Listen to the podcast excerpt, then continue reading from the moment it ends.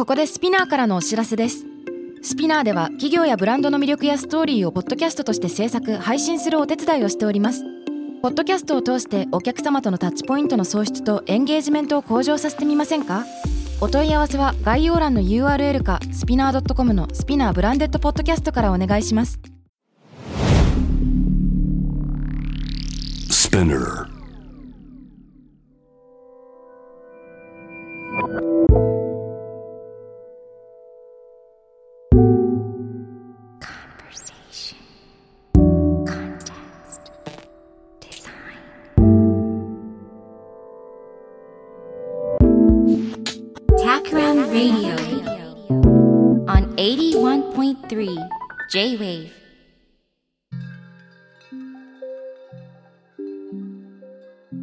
渡辺幸太郎がナビゲートしている J-Wave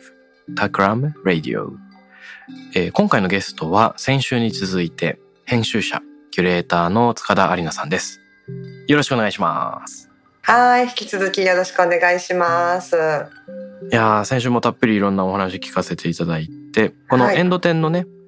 作品とか展示開催に至るまでの経緯お話いただいていましたそれで、えっと、ちょっとぜひ聞いてみたいなと思ったのは、まあ、今週はですね、前回結構その展示一般とかアンケートの部分たくさん話していただいたんですが、そのテクノロジー部分みたいなのがあんまりそこからどういう議論、問いが発展してきたのかっていうところまで深掘りできてなかったので、うんその辺はぜひ聞いてみたいし、あとは、展示を開いてみてからの学びとか議論もあったような気がするんですね。うん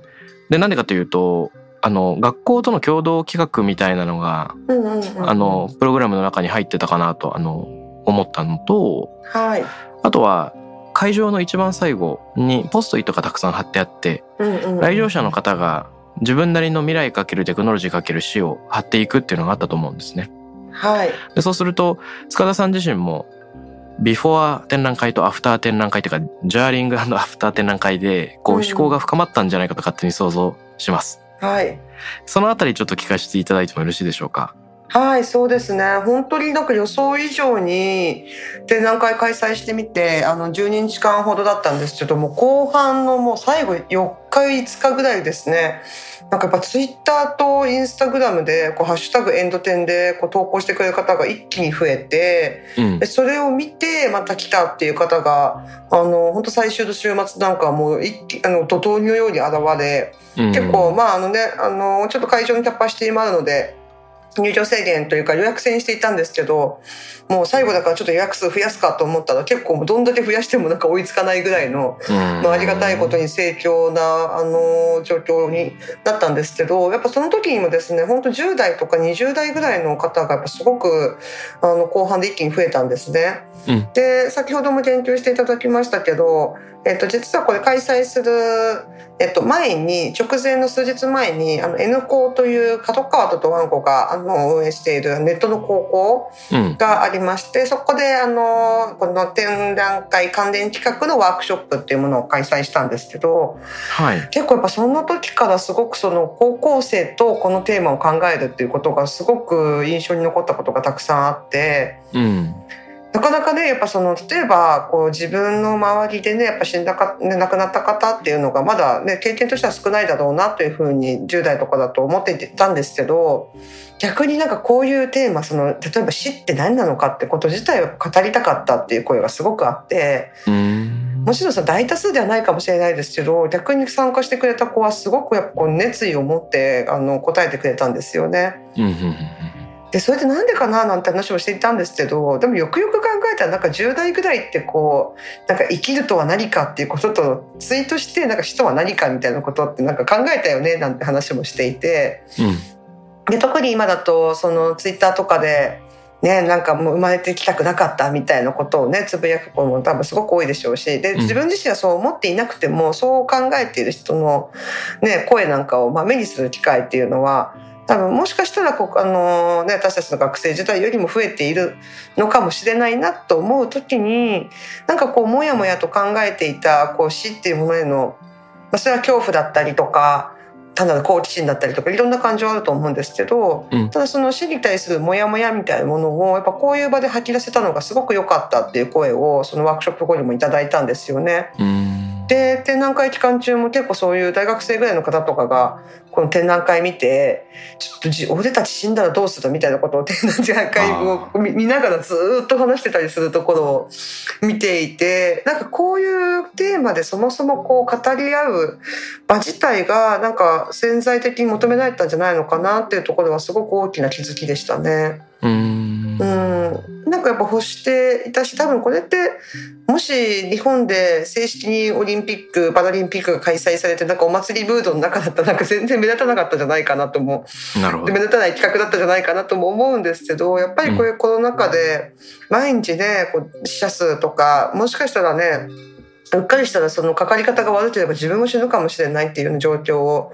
やっぱり誰しもが感じた後にうんなんかこうそれをねこうネガティブでもポジティブでもなくフラットに一つのこう、まあ、文化としてなんか語り合えるっていうのはなんかすごくいいきっかけになれたんじゃないかなってちょっと手前味噌ですけど思ったりしてましたね。うん、そうですよね。コロナ禍で、本来、亡くなった命を数で数えても、全然リアリティが分からずに、失われた命自体のね、内容に迫っていけないはずなのに、うんまあニュースではその死者数っていう形でしかその報道されていかないうんような矛盾っていうのは、一つ、なんか衝撃的な数ヶ月をずっと続けてきた感じがありましたよね。そうですね。ただまあもう一方でそのテクノロジーに関してはどうだったかっていう話で言うと、まあ、正直私もまあ現時点でじゃあこの仕掛けるテクノロジーでどうなるかっていうのは問いかけておきながらなんですけどあんまりやっぱ答えがないんですね。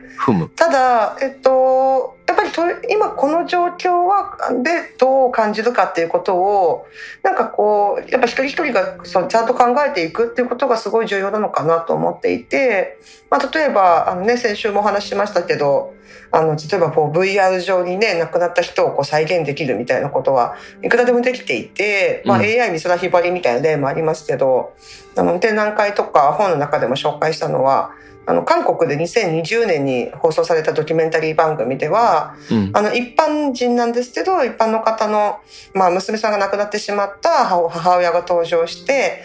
あのその9歳で亡くなった娘と、v、を VR 上に再現してまた再会するみたいなうんなんかそういったこう一連の流れをドキュメンタリーにした番組なんかが放送されたことをきっかけに、まあ、すごい世界中で賛否両論が起きたりはしているんですよね。うんただまあそういうことがなんかいわゆる著名人でなくても本当一般人の中でもう多分この5年10年ぐらいの、まあ、もうサービスとしてもうなんか定着してしまうんじゃないのかなっていうようなことが考えられる状況においてなんかそれがまあ是か非かを問うだけではなく自分だったらそれを選びたいと思うのかまたは選びたくないと思うのはそれはなぜなのかっていうことをなんか一個今のうちからシミュレーションしておかないとなんかサービスの方が本当にテクノロジーの方が先に進んでしまうんじゃないかっていうまあことに対して危惧する部分もすごく大きいので。なんでしょうね。なんかこう未来志向でこうテクノロジーがこうなるっていうそういうよりは今この段階で自分はどう思うのかっていうことをちゃんとこう問いかけなんかこう自問自答していくっていうのが私は重要なんじゃないかなっていうふうに思ってますね。うん、なるほど、なるほど。うん。そうですよね。あの、トマス・クーンだっけ、あの、パラダイムっていう考え方を、その、導入した時にそこで語られてるのが、今までの見方だけでいろんなことが捉えられなくなった時に、そのパラダイムが切り替わっていくのだっていう話がうんなったと思うんですけど、以前の見方が間違っているとか古いっていうよりも、その世界観で語り得ないもの、あの、記述し得ないものっていうのが出てきた時に、世の中の見方自体をこうアップデートしていかなければいけない。それがパラダイムシフトだっていうのは考え方があるけど。まさに、えっと、それなのかもしれないですよね。で、サービスが生まれたから見方が変わったっていうことは当然あり得るんだと思うが、その発明されたものの成り行きで言論が変わるというよりは、そもそも自分たちは今何を尊んでるんだろうっていうところを、まあ、十分語っておく。ですね。もしかしたら今のスカラさんの N 校の話は、語りたいけど語れてなかったっていう、まだ言語化されてない問いが世の中にはたくさんあって、うんその潜在的に求められている問いしかし誰も聞いてくれていない。うん改まっているからこそなかなか普段プライベートで話さない。うん。あの聞かれないと答えないことがあるんだっていうことに気づいたっていうのは先週も塚田さんおっしゃってたけれどもそうですね。うんうんうん、これなのかもしれない。でこれって僕がそのコンテクストデザインという取り組みを通して生活者の人たちの物語を集めたりすることが活動の一部を成してるんですが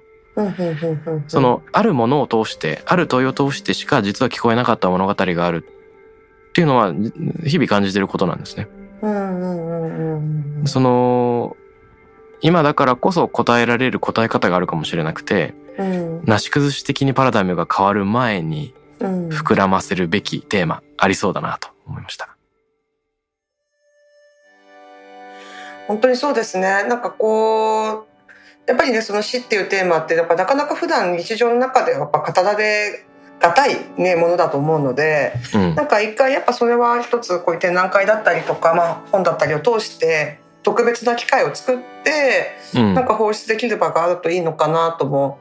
思ったのとあともう一個で言うとなんか展覧会来ていただいた方であの地域の、えっとまあ、介護施設というよりは地域医療みたいなことをあの施設でされている方があのすごい熱心にわざわざちょっと長野から来ていただいて見ていただいたんですけどでもその方とも話していたのがまさにもう本当に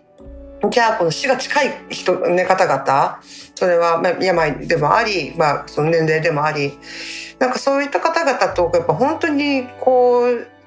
実際にじゃあこの死についてじゃあ語ってみましょうなんてことやっぱすごくね死が難しいっていう話をされていて、うんだけれども何も話さないままじゃあとりあえず長生きしてね長生きしてねだけを言い続けて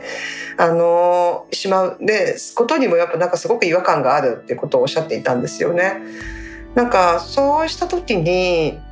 なんだろうなこういう例えば漫画っていうものとかが一個そのね開催することによってうんなんか一回その自分たちの問題ではなくもう少し死っていうテーマがも、まあ、メタ化されるとか抽象化した状態で話し合えるっていうことにつながるとしたらそれはすごくなんか別の希望があるんじゃないのかっていうことを言っていただいたりもしていて。うんなんかそういうね一個そこにやっぱファンタジーとか文化の力っていうものが働くっていうところは大きいんじゃないのかなってことはすごく思いましたね。ああおっしゃる通りですね。うん、そっかだからファンタジーなりフィクションなりそういった今の現実と異なる世界を描くということは例の潜在的に求められているかもしれない問いを浮かび上がらせたりうん人が今まで話していなかったテーマを話すきっかけを作ったりする、まあ、結果的にそういう効果が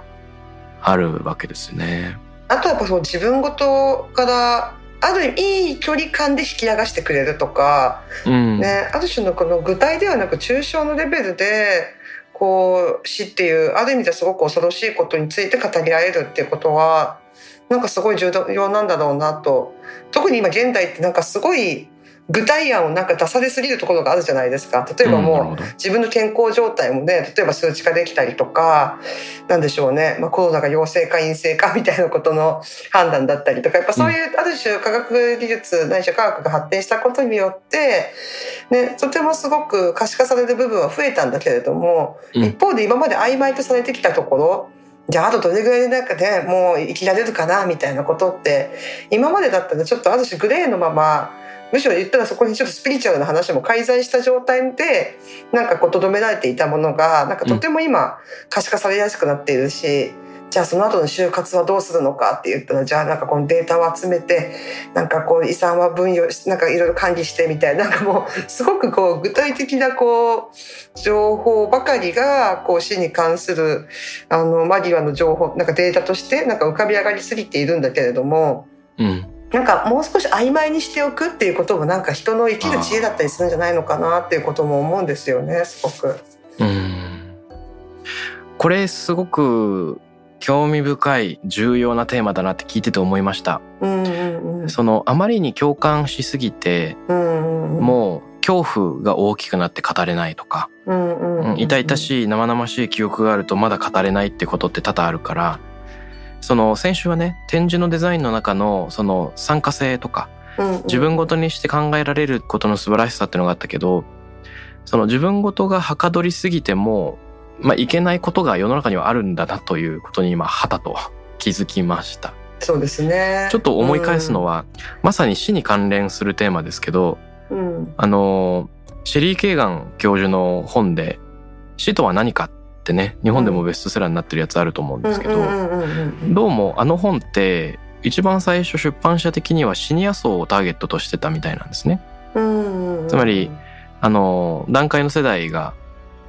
結構その年が上がってきて自分の死がリアリティ高まったタイミングで読んでほしいっていう意図が最初はあったみたいなんだけど、うん。蓋を開けてみたらそうじゃなくって、えっと、40代くらいの人がい一番読んでるらしいっていうことが分かってきた。でこれはまあ45歳前後の男性が多いっていう話らしいんだけどうんその多分親世代が高齢である。で死を身近に感じてる、だからどっちかというと段階世代でなく段階ジュニアの人たち。うん。でそのリアリティは高いけれどもでも自分の死についてはまだちょっと客観的に捉えられるっていうタイミング。うそのある意味共感があるけど共感しすぎないっていう絶妙な曖昧さだったのかもしれないですね。そうですね。なんか逆に言えばこの時代これからの時代ってそのねなんか SNS 上でもね例えば亡くなった方のデータがずっと残ってるみたいなことはあるじゃないですか。こうねもう5年前に亡くなった方の誕生日の通知が未だに来るとかね。ああ来ますね。ねまあ、その辺もまあもしかしたらそのサービスの規約によってどんどん変わっていくのかもしれないですけど、うんなんかその長期的ではないんですけど短期的にはこう亡くなった人のことを思い返すような機会をデジタル上で作るっていうことは結構容易に作れるかもしれないとするじゃないですか。うんね、例えばそのさっきも言ったようにその是か非かは置いといて VR 上にねアバターが個人のアバターが出てくるみたいなことがまあ実装されうるだろうっていうことが起きてきた時に逆にじゃあ死って何だろうってことを考えさせる機会って今後増えていくんじゃないのかなってちょっと希望的観測としては思っていて、なるほど。ね、結構最近よくまあで上等句のように言われるのはもう死ってものが今まあ、医療の発達も含めてねどんどんどんあの人類っていうものは遠ざかっていって逆に死を感じることがないからこそ、ね、なんか生きてる実感も湧かないみたいなこともなんか言われたりとか、うん。まあ、生きてる時間が湧くかどうかは別としても、まあ、死っていうものがすごく現代社会では遠のいているっていうことを、まあ、私たちもこの展覧会の企画を始める時は上等句のように言っていたんですけどなんか一方で考えさせられる機会ってこの5年10年で増えていくだろうし、まあ、考えたくないことですけど本当にね災害も増えているのでなんかそれがなんかこうパンデミックでのことがじゃあ今後ね今現在起きないかって言ったら多分また起きてくると思うのでなんかここまでこうね死を遠ざけすぎていていいのかっていうことはなんかま有料返しとしてくるんじゃないのかなっていうふうに思うんですよね。うんなんかそうした時になんかこうねもういいざ今、ね、自分がこう延命治療を続けるか否かっていう時の選択を多様に持っておくっていうことを、まあ、そのために準備するってわけでもないんですけど、うんなんかそこまで具体的な死にさせてもらう前になんかもう少し多様な死のあり方みたいなことを考えられるとかなんか一つの文化にしていくっていうことは今必要なんじゃないのかなって思いますね。うん確かに。うんなんか以前日本人のとある人がスイスで安楽死をさせてもらう権利を買って実際に家族と共に渡航したっていうようなのがなんかニュースになってましたね。うんうんうんうん、そういうニュースが、まあ、その人は深く考え家族とも話し合った上でその決断をしたと思うんですけどこういったきっかけは多分いろんな人が自分だったらどうかとかね自分の家族だったらって考えるきっかけを作ったんでしょうね。うんうんうんうんそうですね。でもあともう一方でなんかそのテクノロジーの話ってこうねあの先週からはそのどちらかというと AI とか VR とかそういった情報技術の話をしていたんですけどはい。私今後結構気になってるのはもうちょっとバイオテクノロジーの発展はなんか加味するところはないのかなと思っていてなるほど。まあ、というのもですね、あの今回展覧会でもちょっとだけ紹介したんですけど、うんこう対比層っていう新しい奏法が今アメリカで始まっているらしいっていう話があって、うんまあ、どういうことかというとアメリカはねあのキリスト教だと、まあ、塗装が多いと思うんですけどはい。単なる塗装ではなくその棺をですねあの有機バイオシートみたいなものにしてうん。で、えーと遺体の周りに落ち葉とかを詰めてもう本当の意味で土に帰るこう養分になっていく、堆肥にしていくことを促進するっていう奏法がえっと本当に2020年になんかワシントン州で、えっと、法案が可決されて今そういうスタートアップが出てきているっていう状況らしいんですけどふむ。私結構対比層いいなと思っていて。うん。ね、なんか結構最近だとこうねお墓に縛られずなんかさ海に散骨してほしいとか、うん。まあ樹木葬にするとか、まあ、結構そっちの方のニーズも増えていて、うん。うん、私もなんか対比そうでなんかそのまま土に帰って魂はその辺りの野山にいますとかなんかそんな感じ気持ちいいなと思うしもともと日本のまあ日本に限らずかだとは思うんですけど、まあ、知ってる範囲で言えばその日本のしなんかこう死生観とか自然観ってそんなものだったんじゃないのかなとも思っていて。うん。なんかある意味この環境問題とかも考えていく中でこうし本当の意味で土に帰る方法を、まあ、今日本の法律でできるかどうかは別としてもなんかイメージしていくみたいなことのニーズは結構世界的に高まるんじゃないかなと思ってるんですよね。うん。あるかも。あと、ふと思ったのは、うん、あの、僕、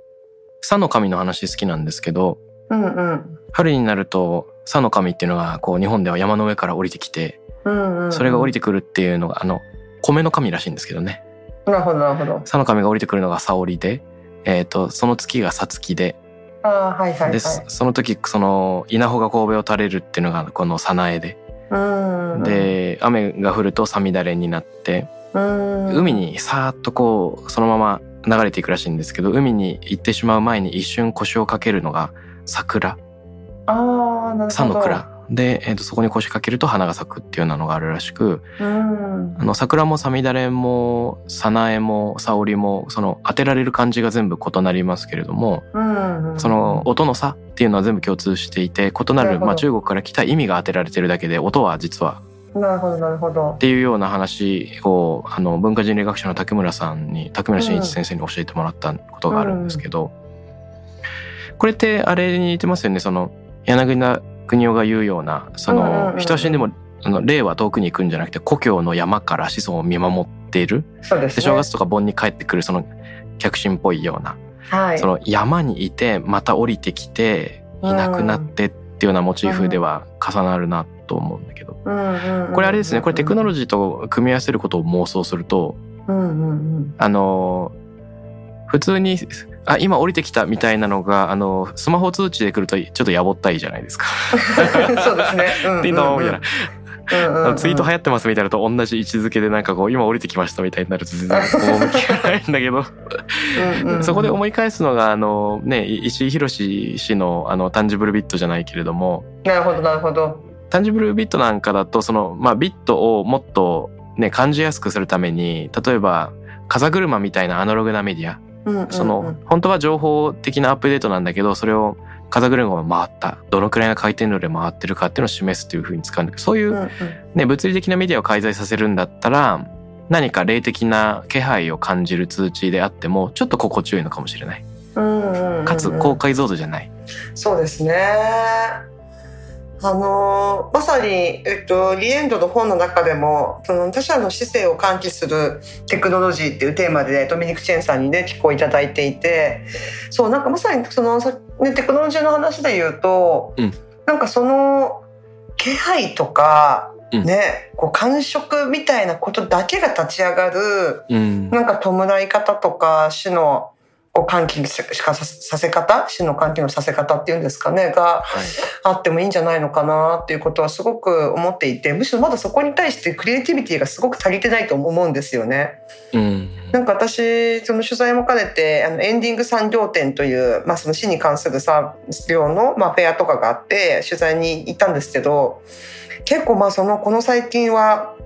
まあ、コロナ禍も含めてもういかにこう葬儀っていうものがこう面倒でうん大変であるかっていうことが前提になっていて、うんなのでもう例えば就活のスマホ1個でできて、ね、位牌とかもねこう重くて今の住環境に合わないからこんなにコンパクトになりましたみたいななんかもうとにかくスムーズでコンパクトにしていくっていう方向がなんかまあ一定の技術としてあるんだなっていうことはまあすごく見て感じたんですよね。まあ、宇宙層とかちょっとそういう極物もあったりするんですけど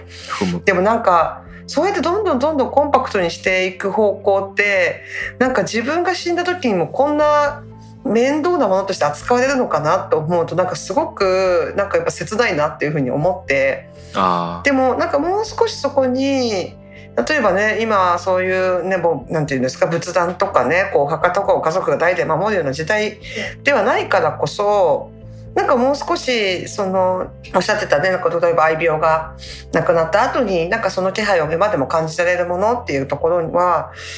なんかこうバーチャル霊園を作るとかではない方法で もう少しテクノロジーが開催してもなんかニーズがあるんじゃないなんかもう少しその技術またそれこそ言ってた潜在的な技術にか向けて、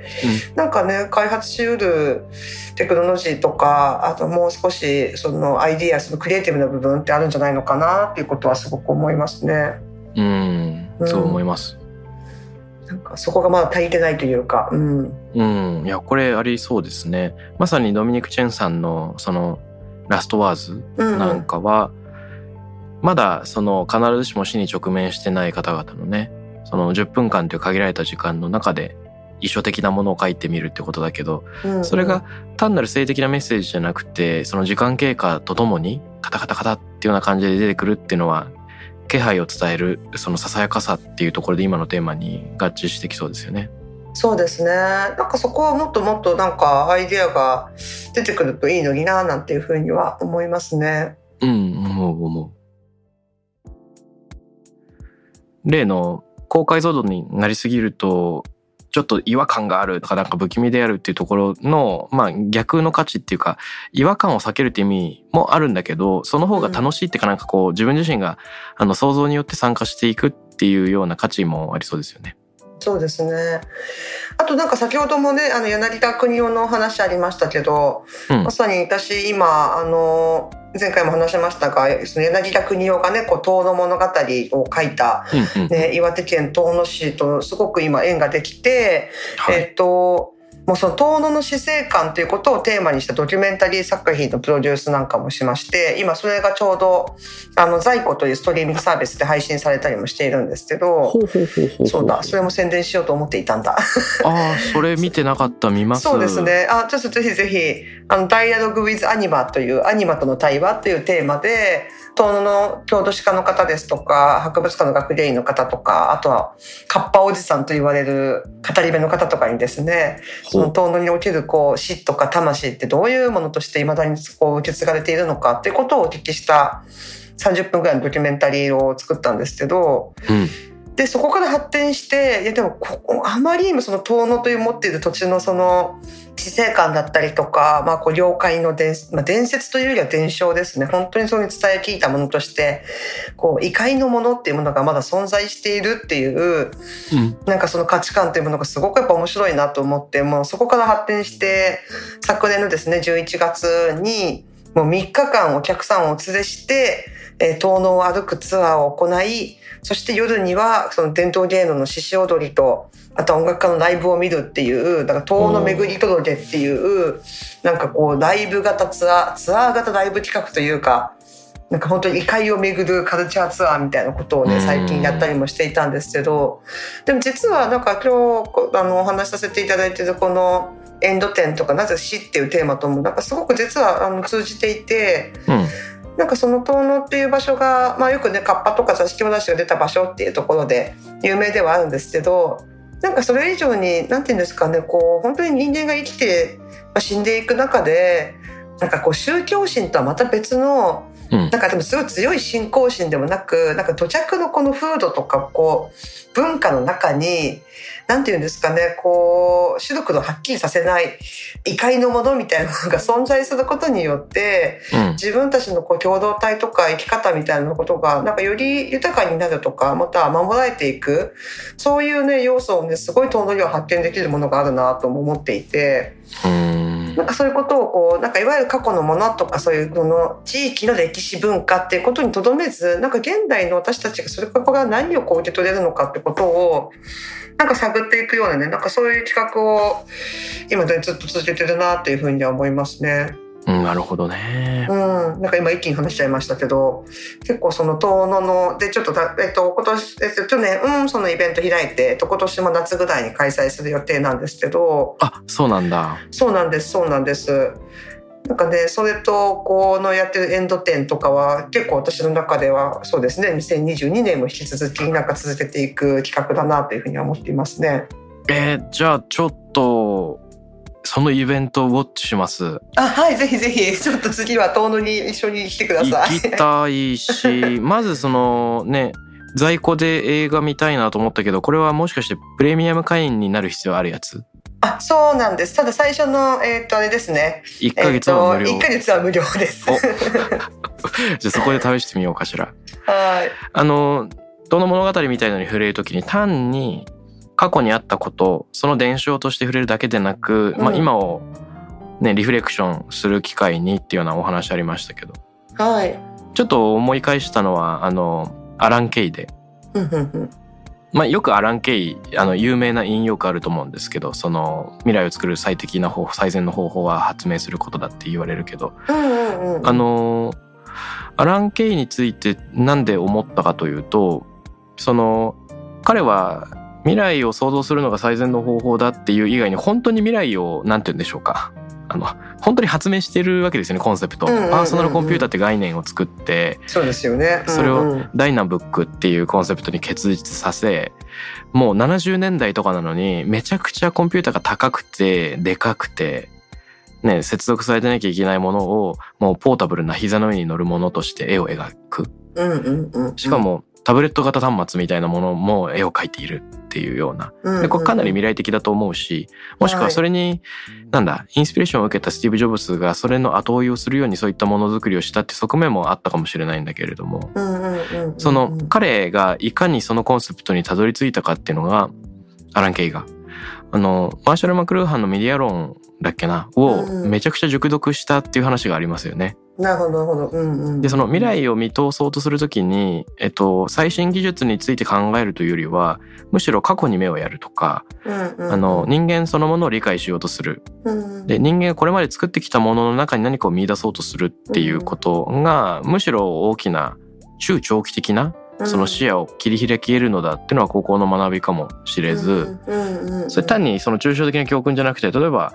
タブレットってあの石板って意味じゃないですか？もともと語源が。あはいはいはいはい。なんかそれあのメタファーじゃなくて純粋にその彼が思い描いてるものが、まあ、未来っぽくしようとすると過去の文化とつながっていくっていうのは結構あながち嘘じゃないなと思うんですよね。うんうんうんでこの「遠野物語」の過去を巡る旅っていうのは同時に今と未来を考えることに直接つながり得るなっていうのはあの聞いてて思いました。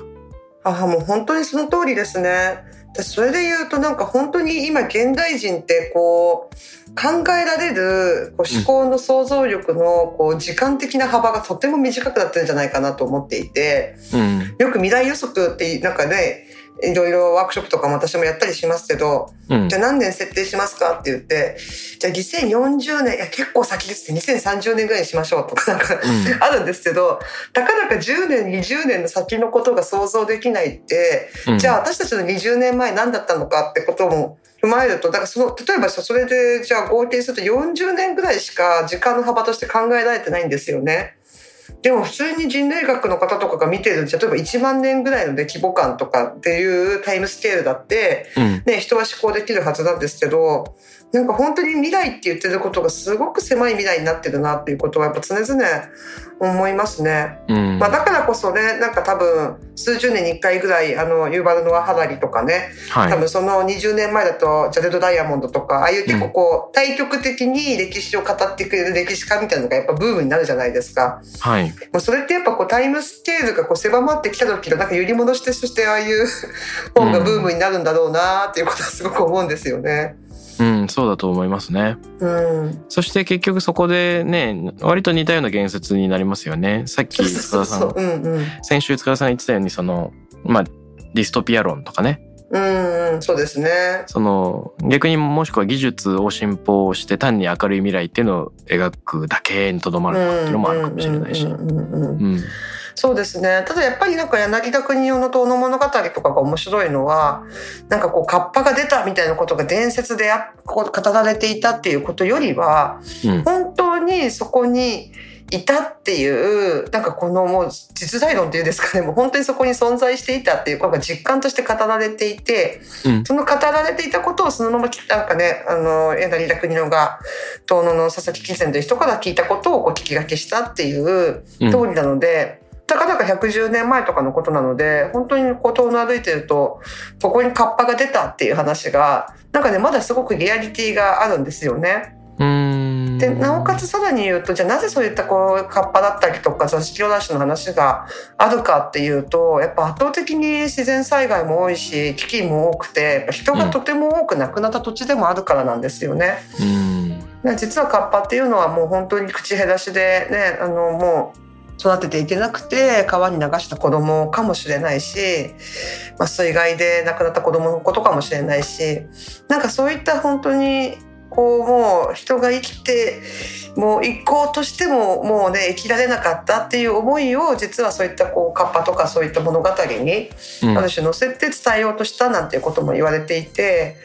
なんかそうやって人が多く亡くなった場所だからこそなんか受け継がれてきたものがあるんだなっていうことをやっぱりあの土地に行くとやっぱ改めて感じたんですよね。なるほどとにかく冬は寒いし、うん、11月ぐらいでも本当なんかねこういてつくような寒さっていうんですかね。うんなかなか雪も降らないのに風だけは冷たい盆地の空気が流れていて、うん、まあそりゃこれは昔は大変生きていくの大変だっただろうなと思うんですけどでもだからこそこうなんか残そうとしたまたはその魂を弔おうとした文化っていうのがなんかまだリアリティを持って残っているんだなっていうのをすごく感じますしじゃあそういったことを踏まえてなんだろうな別に今の私たちがね例えばじゃあパンデミックに際してどういう危機感を持つかみたいなことではないんですけど、うん、なんか人が死んでいくことに対してもちゃんとこう守っていく文化が守っていくっていうんだとねその思いをちゃんとつなげていく文化があるっていうことは、まあ、今日ねこの先週から一連で話しているこういうこの今死っていうことを現代にどう考えるかっていう上でもなんかすごく学びがあるなっていうふうに思いますね。うんなるほど今そのね地域から立ち上がってくるその物語っていうのがどんどんこう蓄積されていってっていう話があったと思うんですけど、ここでちょっと連想するのがエルサレム旧市街にあるあの嘆きの壁はいはいはいはい。はい。嘆きの壁はもちろんね、あの、ユダヤ教の神殿と関連してると思うんですけど、エルサレムっていう土地自体が、うんうん、ユダヤ教もキリスト教もイスラム教もその同じように、うんうん、あの大事な場所として扱ってると思うんですよね。うんうんうん、でなんかそのそういう場所なんかね友人が嘆きの壁に行ったあの旅行で行った時に、うんうんうん、ああらゆる宗教がここを大事な場所として定めるのは本当にわかるなっていう宗教っていうのは、神っていうのを信じたくなる気持ちっていうのは本当にわかるなっていうくらいその場所に立ち込めてるその力があるっていうことをね、ね、思ったっていつ僕行ったことないんだけど行ったことあります。私で一回ありますねイスラエル。でもちょっとね時間がなくて、うん、ほんと数時間程度でしたけどうんあそこはやっぱあの土地がなんかなせるものっていうのがすごくあるんだなってことをやっぱ感じましたね直感的に。うん。うん。でねさっき出してもらったサピエンス電子とかホモデウスのハラリってまさにイスラエル出身ですけど。そうですよね。ね、うん、なんかこう結局この人の話っていうのはシンギュラリティ的なところと、まあ、ホモデウスの話なんか特につながってると思うんですけど東博樹さんなんかによるとこのシンギュラリティっていうのは実はユダヤキリスト教の終末論と実は一つらなりであるっていう話をしてて、うん、で何て言うんでしょうか実は最先端のテクノロジーの話をしているように思えて、あくまでその脈々と来ているその宗教観みたいなところに根ざした発想なんであるっていうような話をしてましたね。うん、なるほどなるほど。すごいなんかわかる気がしますね確かにね。うん、そんな気がしてくる。うんうんうんうんうん。さあなんかいろいろお話を伺ってきたんですけどせっかく来ていただいたので、はい、このね第一週でも話していた、この塚田さんの展示作りのこの技みたいなのの背景にあるものをちょっと聞いてみたいと思ってるんですよ。ほうほうほうほう。はいはいはい。というのは、うん、例えば、長谷川愛さんの展示のキュレーションなんかもされてますよね。そうです。あ、でもね、あの展示はキュレーションは直接私はあれはしてないですけど、えっ、ー、と、寺田倉庫のやつは。あ、そうなの？本の編集か。本の編集は、はい、してました。あれか、あの、2 0ベケベケ年の革命家になるにはそうですね。20XX 年。はい。はい。の、えっ、と、編集をされているのか。そうですね。はい。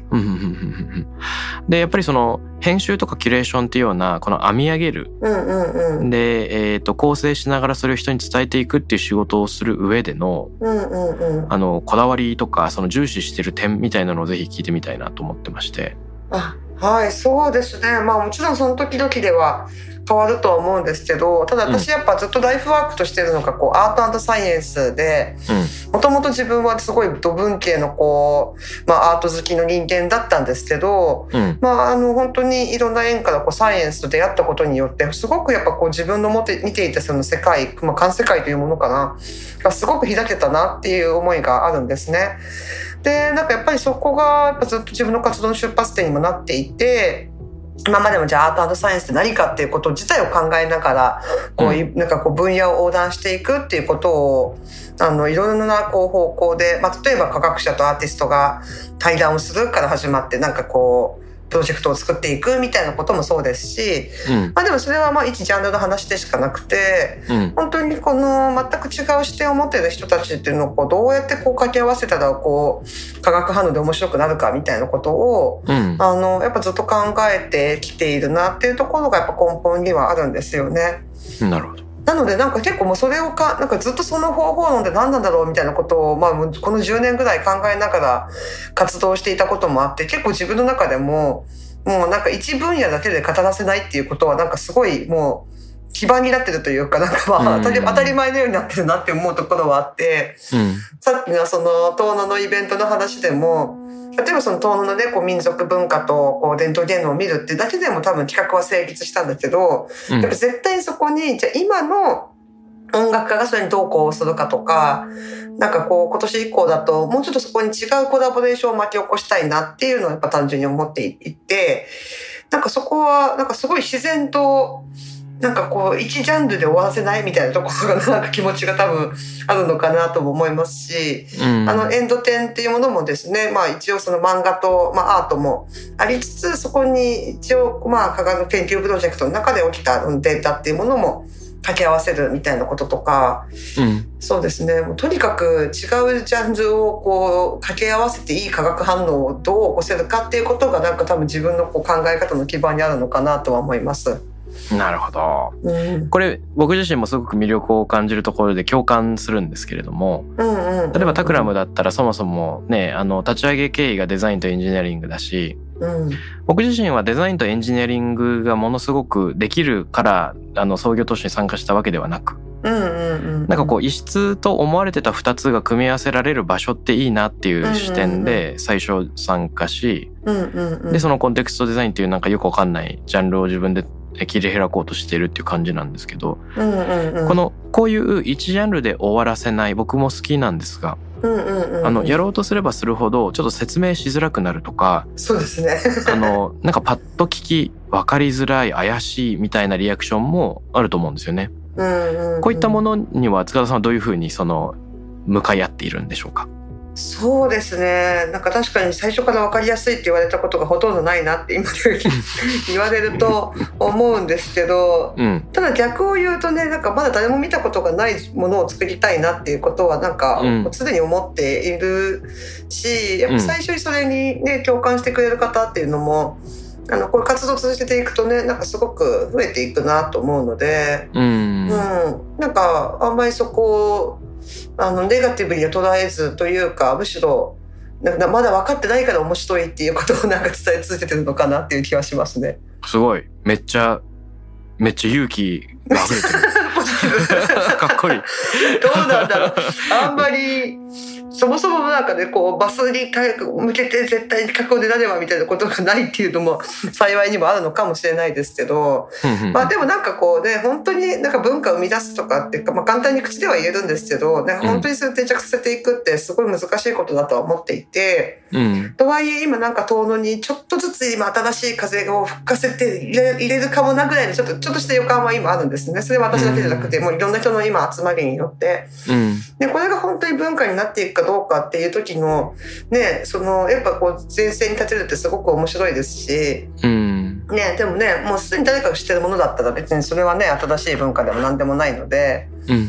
なんかこうねこれから作っていくみたいなところがやっぱ一番なんかエキサイティングで面白いなって思ってますね。ああ最高。まだ見ぬものをねちゃんとまだ見ぬ形で提供していくっていうことですよね。そうですね。うん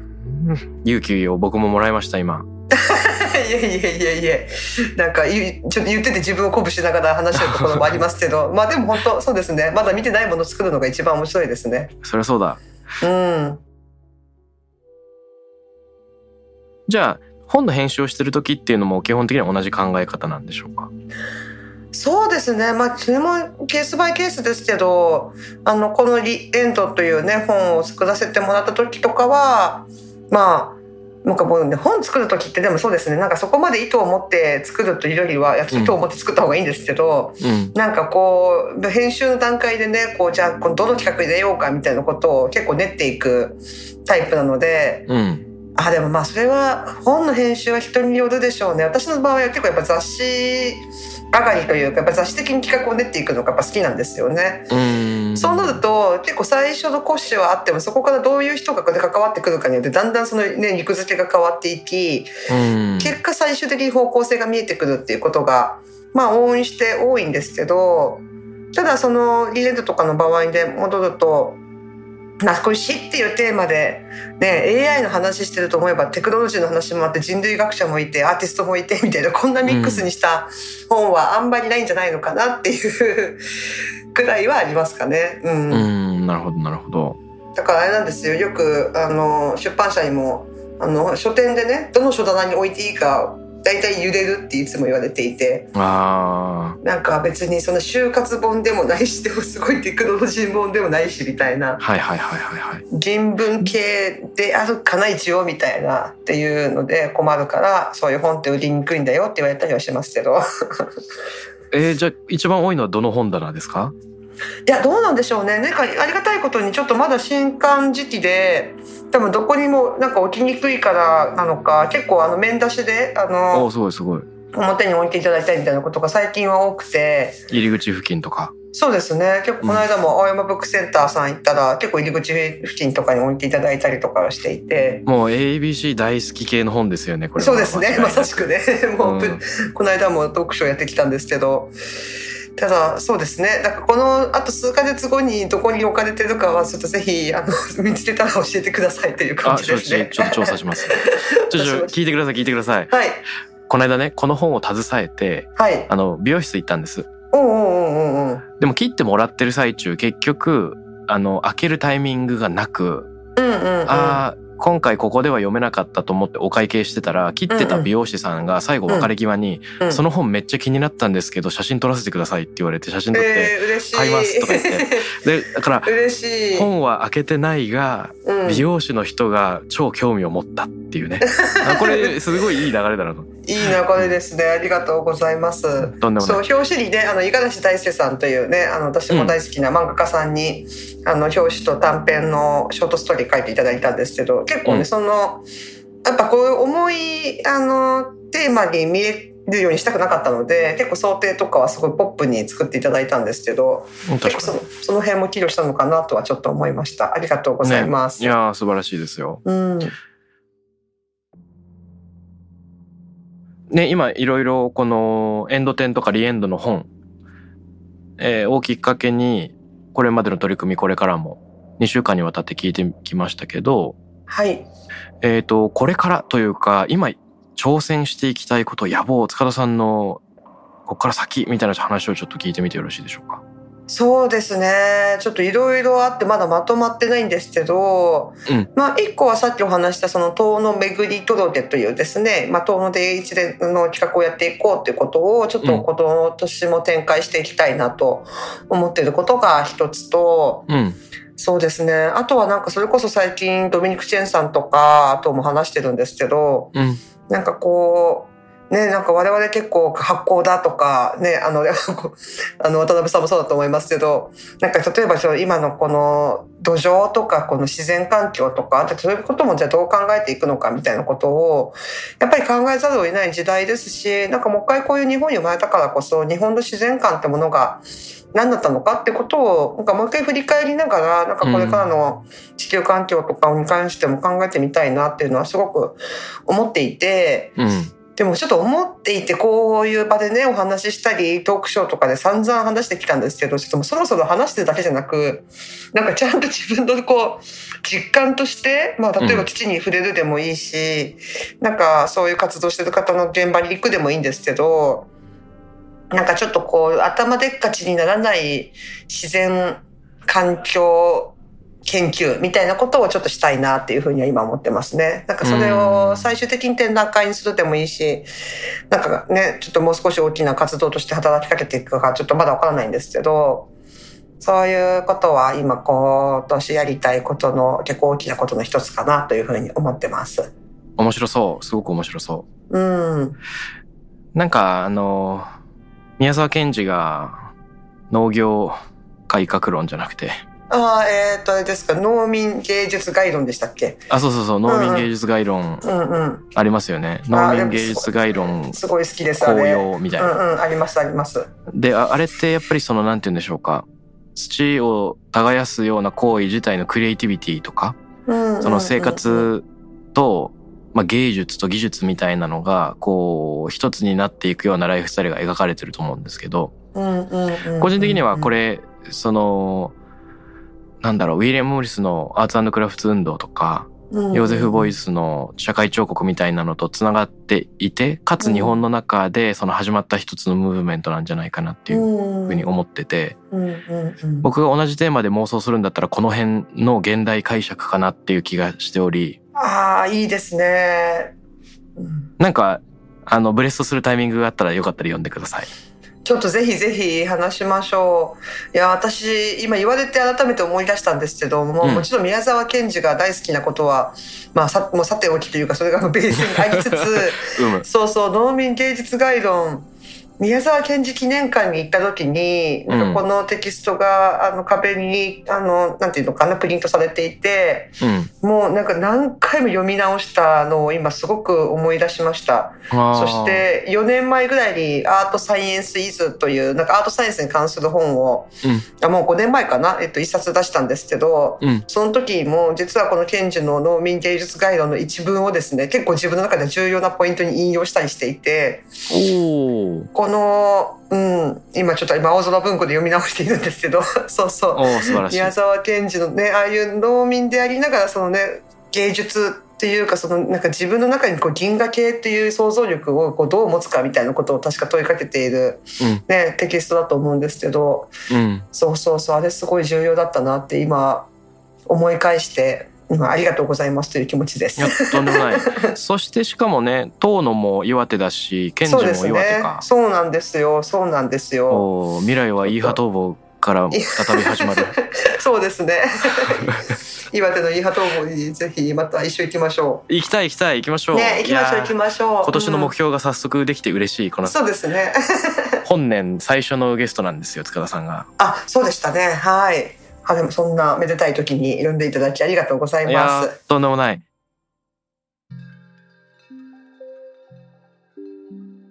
でね、えっ、と、もう終盤ということでよかったら塚田さんからはい。リスナーへの問い、えーみたいなのが欲しいんですけれども、はい。このタクラムレイディオね、リスナーの方がハッシュタグタクラム813にうんうん。コメント、感想、質問など寄せてくれるんですが、はい。よく、えーゲストの方からですね、えー問いを発していただいて、リスナーの方にそれに答えてもらうっていうようなことやってます。はい。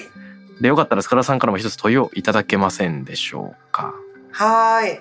えっとね、今回その放送新年初めということで、うん。ちょっとそれになぞらえた問いなんですけど、私、いつもでなんか年の初めぐらいに結構1年間テーマを決めるんですよね。えらい。なんかね、しかもそれがこう、よしって、こう、なんていうか、書き留め的に思い描く、なんかこう、なんか頑張って考えるというよりは、なんかふっと降りてくるみたいなことが多いんですけど、うん。でもなんか割と抽象的なことが多くて、例えば2021年だと、まあ、その通りのことやったなと思うんですけど、2021年は、なんかか山と土の記憶を取り戻すみたいなことを言っていて、うんなんかそれがまあその遠野だったりとか、まあ、その死生観っていうことも含めてなんかその土着のこう感覚って何なのかみたいなことを問いかける自分自身に問いかけていくっていうことがテーマだったんですよね。なんかそういう意味ではなんかすごくなんか山と土っていうのが自分の中ではすんなりくるものだったなとも思っていてうん。で実はね2022年まだ考え中っていうか降りてくるの待ち中な感じなんですけどはい。あのぜひリスナーの皆さんいかがかなと思って2022年のテーマを一個決めるなら何ですかっていう問いかけですね。いやーこれはね大事な問いですね。ね。これ僕こういうの超苦手でニューイヤーレゾリューション ちょっと自分と向き合うことが非常に苦手な人間のものでして。うんこれ自分が答えるとなったらドキッとするけどリスナーの皆さんはいかがでしょうか？2022年のテーマ教えてくださいということで。はい。わかりました。そしてあれですよね。塚田さん自身も思いついたら「ハッシュタグタグラム813」に自ら降りてきました。そうですね。書かないとですね。よかったらツイートしてくれたら嬉しいです。了解です。はいえっと最後にお知らせなんかあったりしますか？あそうですね、えっとまあ、散々お話ししてきましたが「あのリエンド死から問うテクノロジーと社会」という本、えー、2021年の10月に出てからまだまだ絶賛発売中でして、えーもしこの,、ね、あの放送を聞いて興味持っていただいた方はあのぜひ手に取っていただければなと思います。あとですね、あの、その、遠野っていうところのキーワードでもし気になった方いらっしゃいましたら、遠野巡り届というちょっと不思議な名前なんですが、カタカナで検索しても出てくるかな。えっ、と、2022年もちょっと夏ぐらいから、いろいろと企画を発信していこうと思っているので、ぜひチェックしていただければなと思います。はい遠野巡り峠あ、巡り届ですね。ちょっと不思議な名前。と、そう、届。あトロゲあのー遠野にある風習で「迎え届」というだから灯籠に「木」って書くんですけど「届」という字が。はい。そのだから魂がやってきた時に高い木に灯籠を掲げて魂を迎えるっていう風習があって一応そこから取っていて、えー、遠野をめ、えっと迎えではなく巡る遠野を巡り巡なんか巡る灯籠の木と書いて、えーうん。遠野巡り届ですね。はい、ガテン遠野巡りトロゲうん、はいわかりました。これぜひ。あとあれですね。先ほどお話しいただいた「ダイアログ・ウィズ・アニマ」あそうですね。在庫プはいレミアムで見れるドキュメンタリー映像もぜひ皆さんよかったら探してみてください。はい、ぜひお願いします。ということで2週にわたって塚田有奈さんに登場していただきました。すごく面白かったです。こちらこそありがとうございました。また遊びに来てください。お願いします。はい、ぜひよろしくお願いします。ありがとうございました。タクラムレディオに関するメッセージや感想は、ツイッターから、ハッシュタグ、タクラム813をつけてつぶやいてください。RAM813 です。また、僕、渡邉康太郎への質問や相談などは、Twitter のダイレクトメッセージからも受け付けています。番組オフィシャルアカウント、アットマーク、タクラム813をフォローして送ってください。